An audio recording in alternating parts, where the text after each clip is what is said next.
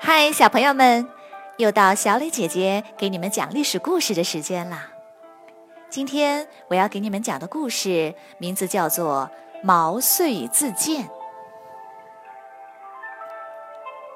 秦国围攻邯郸一年多了，情况越来越危急。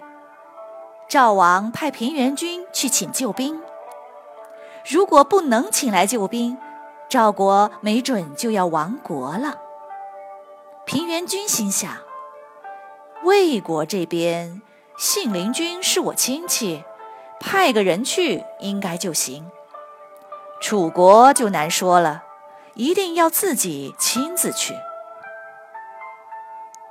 平原君把几千名门客召集到一起，说：“我要去楚国请救兵，要挑二十个最厉害的人帮我，一定要能文能武，还要有必死的决心。国家存亡在此一举，如果请不到救兵，就不要回来了。”平原君开始选人，他根据平时的印象，满足条件的就叫出来，既要能文又要能武，这样的人还真不多。他把能想到的全叫出来，数一数，却只有十九个，还差一个。这时，一个叫毛遂的门客上前说。少一个人，就让我和你们一起去吧。平原君瞧了瞧他，说：“锥子放在口袋里，就会刺穿口袋，显露出来。你来到我这里已经三年了，我却从未听说过你。你能有多大本事呢？”毛遂说：“锥子要露出来，首先要放在口袋里。”我这把又亮又尖的锥子从来没进过你的口袋，你怎么能知道呢？现在就请你将这把锋利无比的锥子放进口袋试试吧。平原君见他口才、胆量都不错，也没有更合适的人了，就同意了，然后立刻出发。其他人本来都瞧不起毛遂。以为他只是个能吹牛的家伙。路上谈论天下大事，大家才发现毛遂还真的有两下子。到了楚国，大家进宫，平原君上去见楚王，讨论结盟出兵的事。从早上一直讨论到中午，还是没有讨论完，看样子进展不顺呐。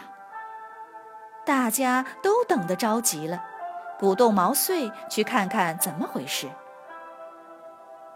毛遂带着宝剑一路小跑进了宫殿，见了平原君，说：“结盟的好处和坏处，几句话不就说清楚了吗？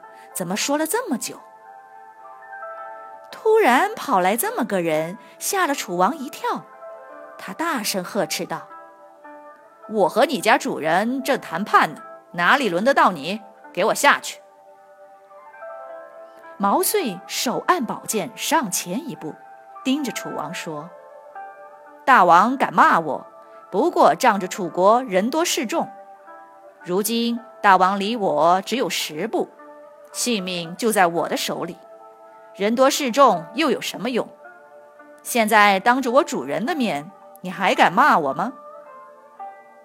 楚王一愣，不敢说话。毛遂接着说：“周文王只有一百里的土地就可以统治天下，靠的是什么？不是靠人多，而是靠认清形势，顺势而为。楚国有五千里土地，百万雄师，有称霸的资本。可你看清楚形势了吗？”当年白起率领秦军攻入你的首都，烧了你的城，毁了你的祖坟，谁是敌人？难道还不清楚吗？这样的大仇不报，连我一个赵国人都觉得羞愧，你楚王难道不羞愧吗？结盟不单是为了赵国，更是为了楚国啊！当着我主人的面，你说要怎么办？”楚王脸都红了，点点头说：“嗯，你说的没错。”毛遂说：“那就这样定下了。”楚王说：“好，定下了。”毛遂叫左右取来一盆血，对楚王说：“现在我们就立下誓言，歃血为盟。大王，你第一个，平原君第二，我第三，请。”楚王接过血盆，在嘴边抹上血。签订了盟约。签完盟约后，楚国派出了军队，赵国终于请来了救兵。平原君对毛遂佩服得五体投地，说：“毛遂在我家这么多年，我都没有看出来，他的三寸之舌，简直顶得上百万雄师啊！”